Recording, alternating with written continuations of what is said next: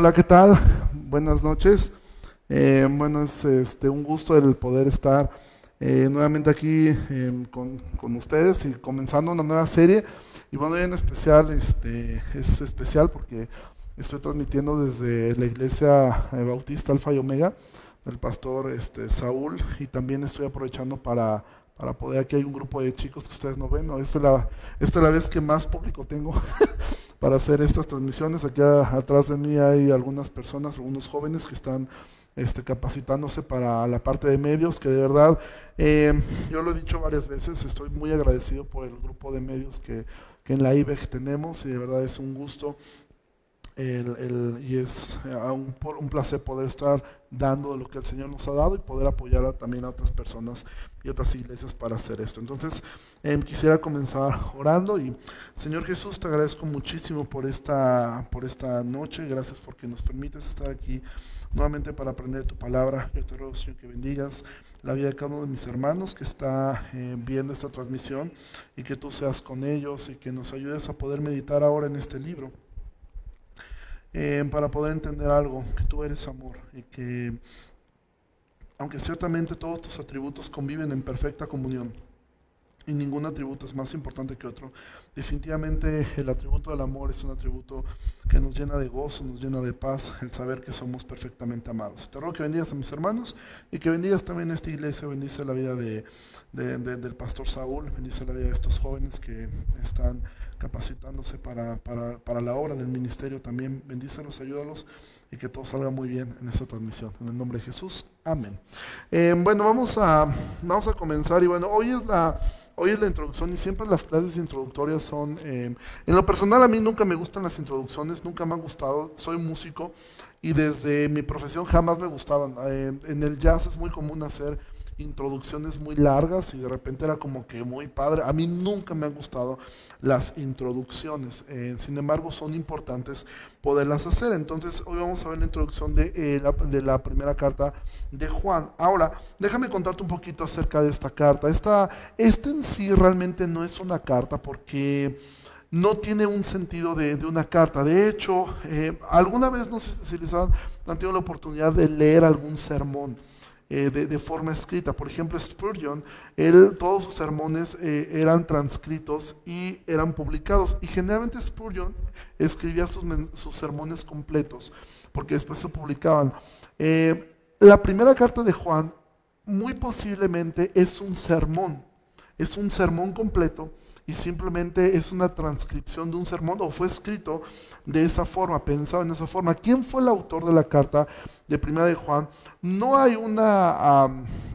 entre los eruditos no hay una, un, acuerdo completo, pero dado las circunstancias de la carta, eh, se cree que es posiblemente, muy probablemente, fue escrita por el apóstol Juan, eh, el, el discípulo amado. Ahora, ¿Por qué se cree esto? Porque hay muchísimas referencias al Evangelio de Juan y de hecho la introducción de Primera de Juan y, el Evangelio de Juan son prácticamente em, iguales, o sea, es una forma muy resumida lo que tiene. Entonces, eh, el, libro de Juan, de, Juan, Primera de Juan, Segunda de Juan, Tercera de Juan, que Segunda y Tercera de Juan, sí, eh, Tercera de Juan tiene un destinatario son cartas que fueron hechas pensado eh, en animar a los creyentes, pero esto que es muy probablemente un sermón, es una predicación, pero viene una predicación totalmente inspirada por Dios, eh, dada a través del apóstol Juan, nos puede ayudar mucho a nosotros a poder comprender em, el corazón de un pastor. Ahora, ¿cuál es el propósito de esta carta?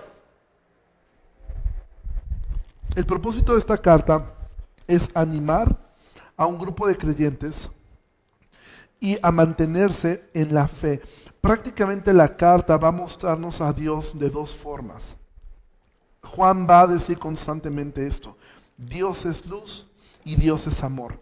Son las dos cosas que Juan va a querer que nosotros tengamos en claro. Él es luz y Él es amor. Ahora, es siempre importante, como he mencionado cuando estudiamos el libro de Romanos y cuando estudiamos el libro de, eh, de, Santiago, es sumamente importante tener claro esto, tener claro eh, cuál es el propósito de la carta, tener claro cuál es la razón por la cual fue escrita, porque entonces cuando tú comienzas a leer vas a darte cuenta que todo gira sobre eso. Por ejemplo, cuando estudiamos el libro de Romanos, el tema central de la carta es el Evangelio. Entonces tú vas a ver que toda la carta de Romanos tiene como propósito apuntar hacia eso. Capítulo 1, mostrarnos la culpabilidad del hombre. Capítulo 2, capítulo 3, comenzar a hablar de la justificación, junto con el 4, en el 5, la justificación, 6 y 7, la transformación de, de, la justificación en una vida. Capítulo 8, eh, cómo es que el, creyente lidia con el pecado, cómo es que el creyente es perfectamente amado. Capítulo 9, 10 y 11 de Romanos, todo lo que es la, la seguridad, porque fuimos elegidos. Capítulo 12, eh, 12 eh, respecto a lo que es la forma práctica y de ahí se va a ir hablando hasta el final acerca de los fuertes en la fe, los débiles en la fe, hasta terminar el capítulo 16. Entonces, dicho lo anterior, ahora vamos a mirar que el Evangelio eh, eh, de Juan nos presenta a Cristo de una manera hermosa. ¿Por qué? Y si estoy hablando del Evangelio de Juan, ¿por qué razón? Porque es muy probable que Juan primero escribió el Apocalipsis y después escribió el Evangelio de Juan.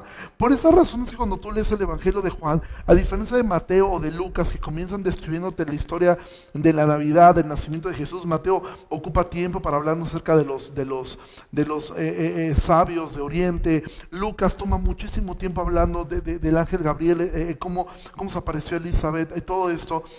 Eh, Marcos también lo toma de una forma muy leve, pero Juan no. Juan desde el capítulo 1, versículo 1 está diciendo, en el principio era el verbo, el verbo era con Dios y el verbo era Dios. Es decir, Juan, al, al, haber visto el Apocalipsis, al haber visto la gloria de Jesús, él quedó tan impactado que desde el capítulo 1 le está diciendo, Jesús es Dios. ¿Sí? Y en sus cartas, en especial en primera de Juan, Juan sigue impactado con esto que él, que él vio, con esto que él miró, con esto que él pudo percibir de la grandeza, de la majestad, de la hermosura, de lo grandioso que es Jesús. Y él quedó completamente impactado. Y esto lo vamos a poder mirar en la, en la primera carta de Juan. Esto lo vamos a poder ver allí. Vamos a poder mirar cómo es que el apóstol nos está describiendo esto, nos está describiendo la grandeza, la majestad, lo hermoso y dirigido a dos cosas. Dios es luz, Dios es amor. Pero en medio de todo esto, de la misma forma como Pablo al exponer eh, en Romanos el Evangelio nos indica que el Evangelio te debe llevar a un cambio de vida, y que nosotros no podemos bueno, soy salvo por gracia, fui justificado por la fe, entonces hago de mi vida lo que, lo que yo quiera. Pablo constantemente va a decir de ninguna manera. Y lo mismo ocurre en, el, en primera de Juan. Juan va a dejar en claro, sí, Dios es amor, Él es, Él es luz, Él es verdad, pero eso debe afectar la vida. De hecho, también se ha dicho que primera de Juan pudiera ser como un examen para mirar si tú realmente eres cristiano. ¿sí? Primero, si tú tienes dudas respecto a tu salvación,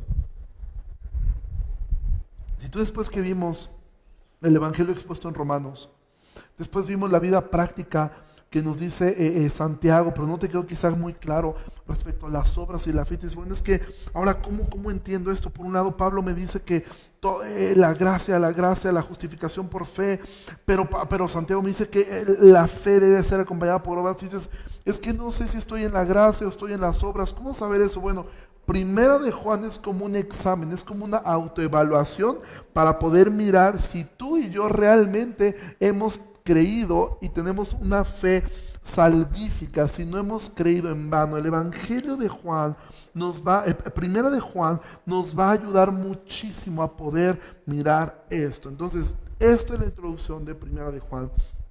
Y ahora sí vamos a el texto. Entonces, eh, vamos allá a, a primera de Juan, capítulo 1, versículo 1. Dice así, lo que era desde el principio, lo que hemos oído, lo que hemos visto con nuestros ojos, lo que hemos contemplado y palparon nuestras manos tocante al verbo de vida, porque la vida fue manifestada y la hemos visto y testificamos y les anunciamos la vida eterna, la cual estaba con el Padre y se nos manifestó. Entonces vamos a mirar, ese es el prólogo, muy similar al Evangelio de Juan. Juan comienza diciendo, en el principio era el verbo, el verbo era con Dios y el verbo era Dios. Ahora, Juan está diciendo lo que era desde el principio, refiriéndose a qué? A la eternidad de Jesús, a la eternidad pasada de Jesús. refiriéndose a esto. Dice, pero después de esto, Juan va a, introducir uno de los primeros temas que él, que él quiere tocar. En esta época comenzaron a levantarse muchos falsos maestros que decían que Jesús no se había manifestado en carne, que Jesús simplemente había aparecido en forma espiritual, porque había un movimiento que se conocía como gnosticismo, que hasta la fecha continúa, que piensa que lo lo natural, lo material es malo, lo espiritual es bueno. Entonces todo lo que sea material es malo. De hecho, esa, esa, esa forma de pensar eh, impregnó mucho a lo que es la Iglesia Católica, al grado de pensar que cualquier tipo de relación humana nunca va a ser buena, incluida en la relación, eh, eh, en la relación sexual. Entonces, Juan ahora quiere atacar esto. Y por eso es que él dice, lo que era desde el principio, lo que hemos oído, lo que hemos visto con nuestros ojos, lo que hemos contemplado y palparon nuestras manos tocando al verbo de vida. Es decir, date cuenta el énfasis que el apóstol Juan está poniendo hacia la persona de Jesús. Él está diciendo, él era desde el principio, sí, pero nosotros lo oímos, lo vimos, lo contemplamos, nuestras manos lo palparon. Es decir, Jesús se manifestó en carne. Y esto es sumamente importante. Si Jesús no se hubiera manifestado en carne, entonces todo lo demás sería simplemente como un cuento. Entonces, el fundamento doctrinal de toda la vida, eh, eh, eh, de la verdadera comunión, es Jesucristo. ¿Sí? Porque tú y yo no podemos tener una comunión con personas que no crean esto. Me refiero a una comunión doctrinal. Evidentemente podemos tenerla para, para, poder evangelizarlos. Pero no podemos tener nosotros una comunión, por ejemplo, con un testigo de Jehová que niega la divinidad de Cristo. O con un agnóstico que dice, bueno, Jesús se manifestó probablemente, pero en espíritu, no en carne. No, porque Juan está diciendo, nosotros, nosotros lo oímos, nosotros con nuestros propios ojos lo vimos, lo contemplamos y nuestras manos lo palparon. Podíamos convivir con Él ¿Sí? Entonces Él está diciendo, la encarnación de Dios, la encarnación fue real, no fue ficticia, no fue imaginada, fue completamente real. Dios, en, Dios se hizo carne y habitó entre nosotros, dice Juan, y vimos su gloria, gloria como del unigénito del Padre. Y esto es lo que le está diciendo. No fue una ilusión lo que ellos vieron. No fue algo que ellos se imaginaron. Fue algo completamente real. Y esto, amados, es sumamente importante para nosotros poderlo conocer y saber. ¿Por qué razón? Porque, porque el entender que Dios se hizo carne es poder mirar que lo que Dios hizo fue enorme. Porque siendo Dios, no escatimó al ser igual a Dios como algo que aferrarse, dice Pablo en Filipenses, sino que se despojó de, su, se despojó de sí mismo y tomó forma de siervo. Y esto en la mente de muchos no lo comprenden. Y es que desde aquí comienza Juan a decir, Él es luz y Él es amor, porque Él se hizo carne completamente. Versículo 2, porque la vida fue manifestada y la hemos visto y testificamos y les anunciamos la vida eterna, la cual estaba con el Padre y se nos manifestó. Es decir, Juan está haciendo este énfasis, está diciendo, Él estaba con el Padre y ahora Él estuvo con nosotros. Se nos manifestó, ¿sí? Y esto es tan hermoso, amados, de que el conocimiento de la vida eterna que nosotros tenemos, no se edifica sobre especulaciones filosóficas, sobre ideas de personas, sobre la imaginación de algunos cuantos. Lo que nosotros tenemos del conocimiento de Dios proviene de Dios mismo. Porque algo increíble de Dios es que Dios se predica a sí mismo. Esto, y ahora, esto es la introducción. Y de verdad, probablemente esto puede sonar muy redundante. Ahorita vamos a llegar a una, a una, a una conclusión de esta primera parte de, Primera de Juan. Pero yo lo que quiero lograr en, estos, eh, eh, eh, en esta pequeña introducción es que tú puedas captar lo que Juan estaba diciendo. Porque esto es un sermón. Tú tienes que mirar Primera de Juan como que el apóstol Juan está predicando. Hace unos días yo miraba algo que me impactó mucho y me hizo un reto personal de algún día hacerlo y algún día lograrlo y de verdad sueño que lo pueda lograr, aunque tenga yo 50 años espero lograrlo y fue esto. Eh, David Platt en una enseñanza, él comenzó diciendo esto en un congreso para jóvenes, él dijo, ok, hoy van a escuchar un mensaje perfecto, sin error. Y no lo digo eh, con orgullo, hoy va a ser un mensaje perfecto, sin error alguno. Y así de la nada David Platt comienza a decir, Pablo, siervo de Jesucristo, llamado, apartado para el Evangelio. Y de ahí que empieza, versículo 2 de Romanos 1, 3, 4, 5, de memoria, pasa al capítulo 2, capítulo 3, capítulo 4, 5, 6, 7, 8. Recitó de memoria los primeros ocho capítulos de Romanos, pero dándole el énfasis como si fuera una enseñanza. Es impresionante escuchar los ocho capítulos de Romanos de esa forma, como si Pablo te los estuviera predicando. Pero la carta de Romanos no fue escrita como un, como un sermón, sin embargo, recitada de esa forma es increíble. Pero primera de Juan sí es un sermón.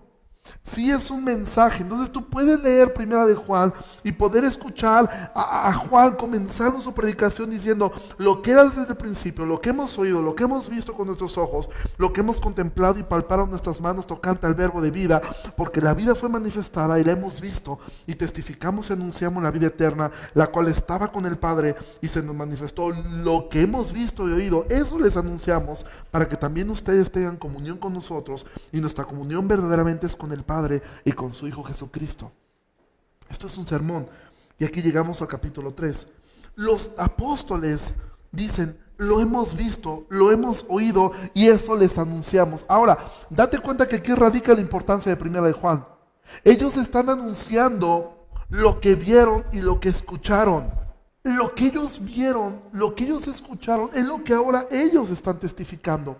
Ellos no estaban hablando algo que aprendieron de los rabinos, algo que aprendieron de los fariseos, algo que aprendieron de los sabios. Ellos están diciendo lo que vieron y oyeron del propio Jesús. Ahora, esto, aquí ya comenzamos con la parte un poco práctica. El mensaje que tú tienes, amado, si proviene de la enseñanza de un pastor, sea quien sea, si tu seguridad radica en que esto lo enseñó fulano de tal, en que esto lo enseñó fulano de tal, llámese como se llame, llámese John MacArthur, llámese Arce Sproul, llámese Spurgeon, llámese Paul Washer, de quien tú quieras, si tu eh, eh, eh, fe proviene solamente de esto, tu fe está fundamentada en algo endeble, no porque ellos sean falsos, de hecho los hombres que he mencionado son hombres de Dios, y que eh, por favor escuchemos, pero tú tienes que hacer lo que hacían los cristianos de Berea, ir a la escritura y ver que lo que escuchaste fue cierto. En el caso de estos hombres que acabo de mencionar, yo te puedo decir que difícilmente ellos, hasta, hasta donde yo sé, nunca han dicho una herejía o han enseñado algo falsamente. Errores todos tenemos, pero no puedes ser convencido por la palabra de un hombre. Es más, este tiempo que estamos tomando no va a lograr nada en tu corazón. Si tú no vas a la escritura y te convences con la escritura de lo que yo te estoy hablando. Tiene que ser la escritura que dices, ok, escuché esto. Por ejemplo, el día de ayer en la iglesia nosotros predicamos acerca de no tengas temor. Yo te puedo decir algo, muchos, mucha gente que escuchó ese mensaje hoy sigue teniendo miedo. Hoy sigue teniendo terror de este virus. Y hoy está con miedo. Y dices, pues no escucharon el mensaje ayer. Sí, pero es que yo no tengo la capacidad de cambiar a nada. Es más, yo no me puedo quitar el miedo ni a mí mismo. Entonces, ¿qué ocurre con esto? Que entonces nosotros tenemos que tener algo. Dios es amor. Dios, entonces yo tengo que tener mi plena confianza en el Señor.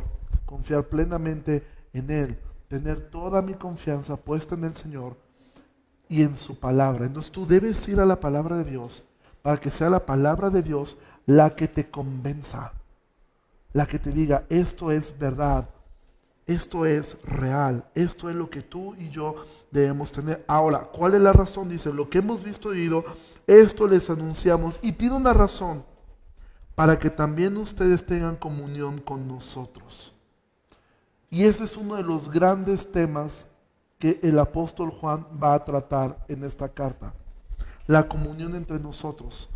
Y es aquí, Pablo va a decir, eh, Juan, perdón, va a decir constantemente que es mentira que ames a Dios si tú no amas a tus hermanos. Y aquí lo está diciendo desde un inicio. Para que tengan comunión con nosotros.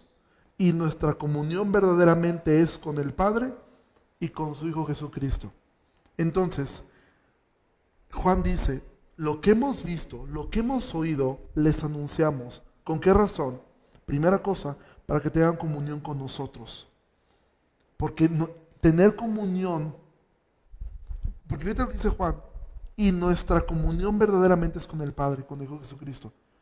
Tener comunión con tus hermanos en la fe equivale a tener comunión con Dios en el aspecto de que estás mostrando el amor. No es que estás sustituyéndolo, ¿sí? No es que estás sustituyendo esto, sino que el hecho de que tú tengas esta comunión entre hermanos es lo que te hace entender un poco más cómo es Dios. Amar a tu hermano te hace amar más profundamente a Dios, te hace entender el amor de Dios, porque esto es una de, los, de las cosas más maravillosas del Evangelio. ¿Cómo es que pecadores como nosotros, hoy me tocó en la mañana predicar a un grupo pequeño, eh, que de verdad yo admiro mucho porque se ronden los lunes a las 8 de la madrugada, eh, y me tocó enseñar con ellos el día de hoy, y me tocó hablar acerca del atributo de Dios, de la gracia. Y decíamos, la gracia no solamente es un aspecto de algo que tú no podías lograr en tu propia fuerza, sino que también es un aspecto que nos enseña esto. Ponemos un ejemplo. Eh, eh, eh, yo lo he puesto muchas veces. Imagina que le voy a vender mi coche a un indigente y le digo, ¿sabes qué? Dame por mi coche, ah, dame 500 pesos. El indigente me dice, yo no tengo 500 pesos. Sí, pero el indigente dice, sí lo quiero, pero no tengo 500. Le digo, ok, dame un peso, no lo tengo. Ah, bueno, entonces no te vendo nada. El pobre no tiene absolutamente nada. Pero en el caso del auto, quizá el indigente sí lo quisiera. En el caso de la gracia de Dios es maravillosa porque la gracia no solamente no teníamos cómo, cómo obtenerla, sino que tampoco la queríamos. De hecho, huíamos de la gracia. De hecho, detestábamos la gracia. Por eso es que la gracia o es irresistible o no se podría recibir, porque ningún ser humano tiene la capacidad de recibir la gracia de Dios. Es más, no la desea. Pablo dice en Romanos 3, no hay bueno ni uno, no hay quien busque a Dios. Entonces, qué maravilloso es que nosotros podemos tener comunión con Dios, con el Padre, con esto, ¿sí?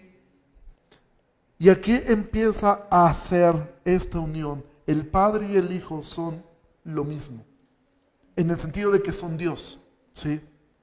No estoy diciendo una herejía, o sea, el Padre, el Hijo y el Espíritu Santo es Dios, son Dios. Este Dios trino que ahora Juan nos comienza a presentar. ¿sí?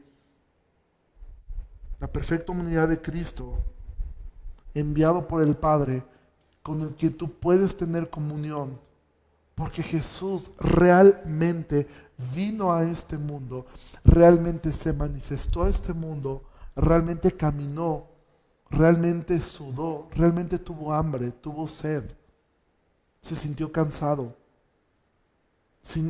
Jesús en la tierra era carne, hueso, verdaderamente hombre, verdaderamente Dios. Entonces Juan dice, para que tengan comunión con nosotros, y nuestra comunión verdaderamente es con el Padre y consigo Jesucristo. Y aquí llegamos a la primera conclusión. Y con esto vamos a terminar. Hoy fue la introducción solamente.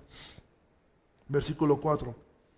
Estas cosas les escribimos para que su gozo sea cumplido. Y qué verdad tan maravillosa. Porque este texto que Juan acaba de decir, y para que tenga un poco más de sentido, imagina a Juan predicando lo que era desde el principio, lo que hemos oído, lo que hemos visto con nuestros ojos, lo que hemos contemplado y palpado nuestras manos tocando al verbo de vida, porque la vida fue manifestada y la hemos visto, y testificamos y les anunciamos la vida eterna, la cual estaba con el Padre y se nos manifestó. Lo que hemos visto y oído, esto les anunciamos, para que también ustedes tengan comunión con nosotros.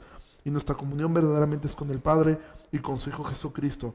Estas cosas les escribo para que su gozo sea cumplido. Mira, todos nosotros estamos en búsqueda de ser felices. Esa, esa búsqueda de felicidad es lo que determina todas nuestras decisiones. Mira, nosotros vamos a comenzar en la iglesia una serie a partir del siguiente domingo, no sé cuántos domingos va a durar, acerca del libro de Eclesiastés.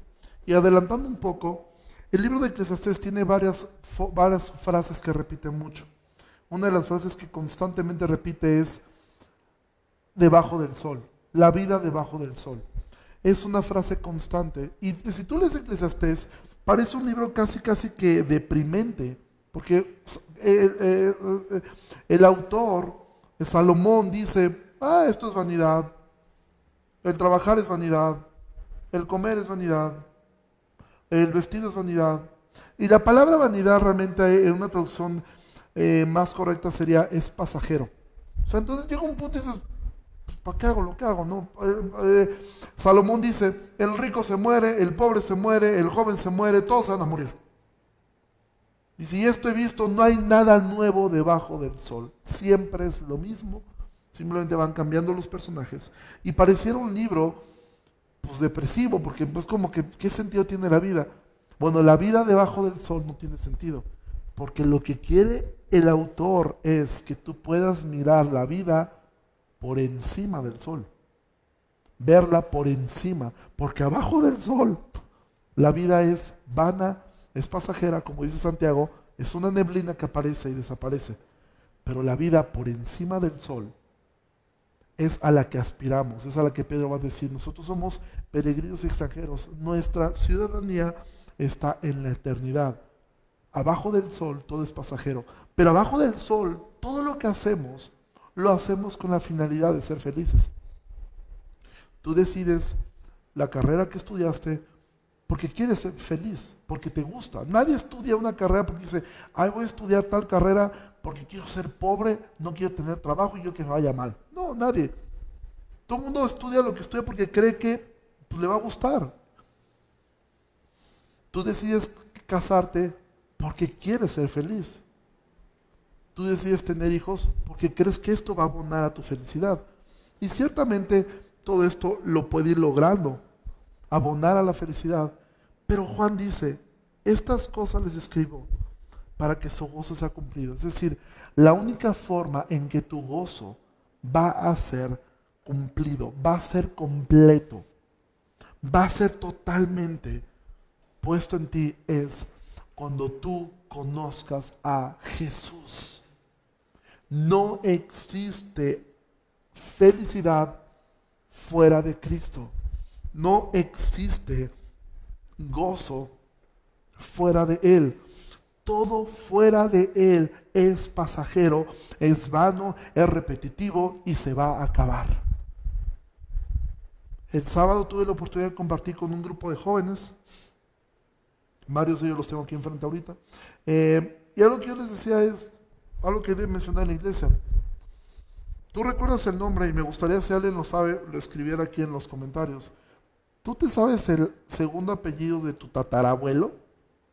¿Y sabes dónde está sepultado? Quizá algunas personas tengan esos datos, ¿sí? Pero aún si, te lo, si lo subo una generación más, tu tatara tatarabuelo, va a llegar un punto donde ni siquiera sabes. Y realmente no hay mucha distancia entre que ellos vivieron. Tu tatara tatarabuelo, el papá de tu tatarabuelo, hace 120 años sí estaba en este mundo. ¿Sí? Sin embargo, probablemente ya no sepas dónde está. Eso te va a ocurrir a ti. Dentro de tres generaciones, nadie va a saber que siquiera exististe. A menos que encuentres la cura contra el COVID o hagas algo extraordinario y la regales, probablemente te van a recordar en los libros de historia. Pero si no es así, pues lo más seguro es que vas a ser completamente olvidado. ¿Sí? Entonces, Juan dice, ¿Cómo es que tu gozo puede estar cumplido? ¿Cómo es que tu felicidad puede estar puesta sobre una roca sólida que no se mueve y que aunque golpee las aguas, golpee el miedo a morir, golpee eh, eh, una pandemia, golpee, obviamente golpeó la pandemia y al mismo tiempo golpeó la economía y al tiempo está golpeando muchas relaciones matrimoniales, está golpeando muchos proyectos, muchos sueños, muchos anhelos y entonces entra el miedo y entonces el gozo parece que se va y comienzan muchas cosas, pero Juan dice, esto les he escrito para que su gozo sea completo. Porque el mundo no puede darte un gozo completo. De hecho, Juan va a ser uno de los temas que va a tratar. La amistad con el mundo. ¿Por qué? Porque una persona quisiera ser amigo del mundo. Porque cree que ahí va a haber felicidad. Cree que ahí va a haber gozo. Pero Juan va a decir, la amistad con el mundo es enemistad con Dios. Nada te va a llenar de gozo, nada te va a dar felicidad, no te la va a dar un hijo, no te la va a dar un esposo, no te la va a dar una esposa, no te la va a dar un trabajo, no te la va a dar el dinero, no te la va a dar un ministerio. Puede ser predicador, puede ser pastor, puede ser lo que tú seas, quieras ser. Solamente conocer a Jesús es lo que te va a dar el mayor de los gozos. El gozo solamente puede venir por medio de una relación apropiada con Dios, con una comunión con Dios. ¿Sí? Un poeta dijo, la fuente de todo su cántico está muy alta en el cielo, arriba, arriba del sol, por encima de todas las circunstancias. Y ahí te encuentras con Cristo. Y ahí te encuentras con Él. ¿Y cómo nos hace falta escuchar esto, amados? ¿Cómo esto nos ayuda tanto en estos tiempos tan complicados que estamos viviendo? El fin de semana pasado fue un fin de semana difícil. Escuchar de familiares de miembros de la iglesia que fallecieron por COVID. Escuchar de miembros de, la iglesia en la plantación en Chicontepec que están hospitalizados graves por COVID. Nosotros el día de hoy recibimos la noticia de el primer miembro de nuestra iglesia aquí en Jalapa enfermo de COVID. Y estas cosas pudieran parecer que nos arrebatan el gozo. Y pudiera parecer que nublan nuestra alegría. Sin embargo, si conocemos a Jesús, si podemos entender y pudiéramos nosotros decir esto, que tú pudieras decir como el apóstol Juan, lo que eras desde el principio, Jesús es eterno, lo que he oído, lo que he visto con mis propios ojos, lo que he contemplado y lo que han palpado mis manos, tocan tal verbo de vida. Ahorita dice, bueno, ¿cómo es que yo puedo lograr eso? Yo ya no puedo lograr ver eso. Claro que lo puedes lograr. Tú puedes escuchar la voz de Dios todos los días. Lee tu Biblia y estás escuchando la voz de Dios. ¿Quieres escucharla audiblemente? Lee tu Biblia en voz alta. Dices, yo no puedo ver a Jesús. Sí lo puedes ver. Lo puedes mirar. Es más, Jesús dijo, bienaventurados los que no vieron y creyeron.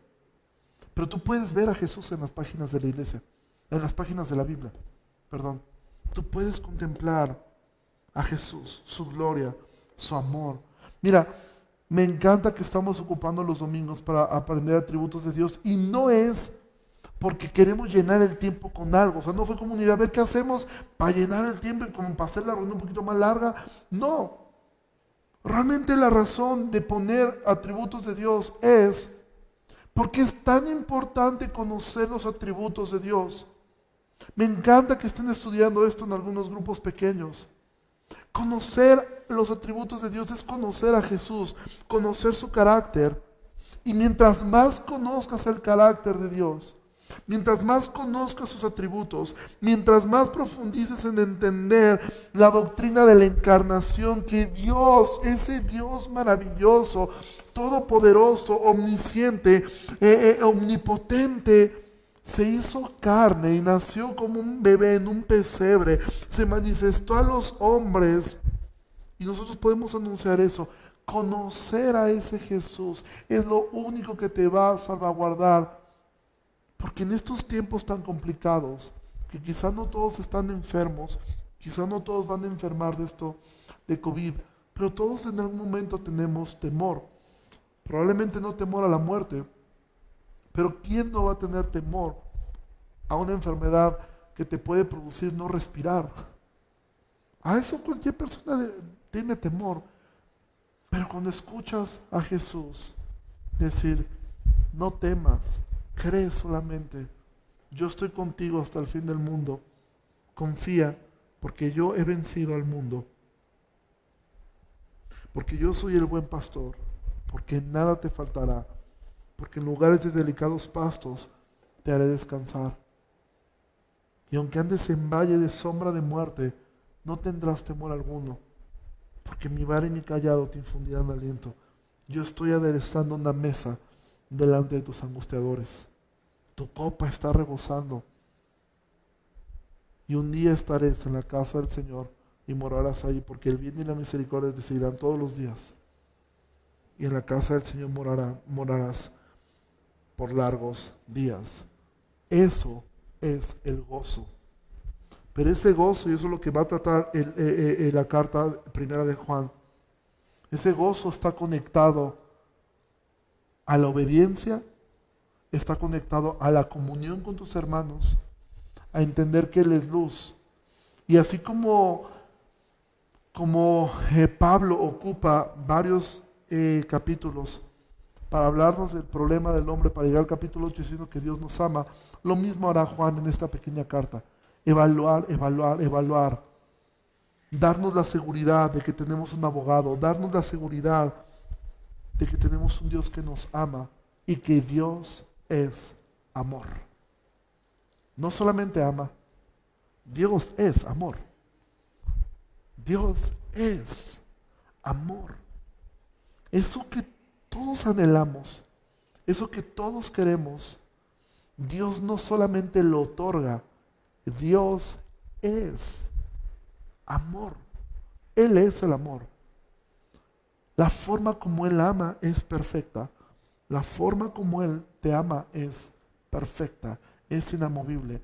Pero esto tú lo vas a poder ver en todo lo que Juan nos va a enseñar. En poder evaluar si nuestra fe es verdadera y evaluarlo de formas muy prácticas. Porque algo que tiene eh, eh, eh, la carta de Juan es que Juan no se anda con rodeos. O sea, Juan, así como habla tan tierno, hijitos míos, por el otro lado va a decir que practica el pecado es del diablo. O sea, él no va a decir que practica el pecado, a lo mejor es del diablo, a lo mejor no es salvo. No, Juan no, no se anda con medias. Juan dice, practica el pecado es del diablo. No amas, dices que amas a Dios y no amas a, a eres mentiroso. ¿Sí? O sea, Juan va a ocupar muchas estas eh, eh, estas eh, diferencias blanco o negro. Amas al mundo, eres enemigo de Dios. Pero al mismo tiempo, todo esto es para poder que, para poder decir, como, como Romano nos va a decir, que a los que aman a Dios, todas las cosas ayudan para bien. Si tú amas a Dios y enfermas de lo que sea, eso te va a servir para ti, para algo. Y entonces todo esto que Juan va a escribir este sermón que él dio, este mensaje que él dio, fue escrito para que tu gozo sea cumplido. Y cuando tu gozo es cumplido, cuando amas a Dios, porque entiendes que Él te amó primero, porque Dios es amor. Y esta es la introducción de, de Primera de Juan. Yo espero que esto sea de bendición para sus vidas. Em, de verdad, yo anhelo, he orado porque en ese tiempo de, de pandemia, el Señor ocupe estos tiempos de estudio, que tú puedes compartirlos ya sea de esta forma. También recuerda, tenemos los podcasts, tú puedes bajar esto y puedes compartir. Quizá eh, esta carta a veces nos va a confrontar mucho, pero al mismo tiempo nos va a consolar mucho y hacernos entender, Dios es amor, Dios me ama. ¿sí? Y si yo puedo amar a Dios es porque Él me amó primero. Yo oro porque esto sea de bendición para tu vida. Em, siempre que haya dudas, preguntas, escríbenlas por aquí. Puedes mandarlas directamente a la iglesia o al WhatsApp de la iglesia. Y cualquier cosa estamos para servirte. Y vamos a terminar orando. Señor, gracias por tu palabra. Gracias porque nos has permitido eh, mirarla hoy. Yo te agradezco por la vida de mis hermanos y te pido, Señor, que nos bendigas. Gracias por este grupo de jóvenes que, está aquí, Señor, también aprendiendo, preparándose para la obra, eh, para apoyar a la iglesia, para poder servir a su iglesia local. Te pido que los bendiga, Señor. Y de todo lo que he hablado hoy, Señor, y que todo lo que yo pueda hablar durante estos días que vamos a estar estudiando esto, se nos quede esto grabado en la mente. Tú eres amor. Y todo lo que haces está en esta perfecta comunión de tus atributos. Pero en esta carta nos estás enseñando este atributo. Tú eres amor. Y te agradecemos tanto porque podemos confiar en eso. En el nombre de Jesús, amén. Y aquí Israel nos dice esto. Juan presenta una expresión adecuada del amor, no uno meramente romántico, solapador, indulgente, caballeroso. Es un amor eterno, real, sincero, confrontador y profundo. Wow, esta es una muy buena cita eh, de Israel, porque sí, esto es exactamente lo que el apóstol va a querernos enseñar. El amor de Dios no es ese amor romántico como lo entendemos nosotros, ¿sí? No es un amor solapador, no es un amor eh, como a veces eh, se tiene, que realmente no es amor, es un amor como lo pone, es un amor sincero, profundo, que nos confronta, ¿sí? ¿Pero para qué? Para que nuestro gozo sea cumplido. Y eso es lo que vamos a estar por acá. De repente va a haber otras personas también participando en esta enseñanza, de parte del liderazgo de la IBEG, y ocasionalmente ellos también están tomando. Entonces, el lunes, miércoles, viernes vamos a, vamos a tener esto. De hecho, creo que la hora funcionó bien, ocho y media. Si quieren, eh, si para la media de ustedes funciona ocho y media, también escríbanlo. A mí realmente me es indiferente si lo hacemos a las 8 u 8 y media de la noche. Entonces, Dios les bendiga. Si no hay ningún cambio, nos vemos el día miércoles 8 de la noche para continuar con nuestro estudio. Dios les bendiga mucho, que pasen una excelente noche y nos vemos la siguiente, el miércoles. Dios les bendiga mucho. Bye.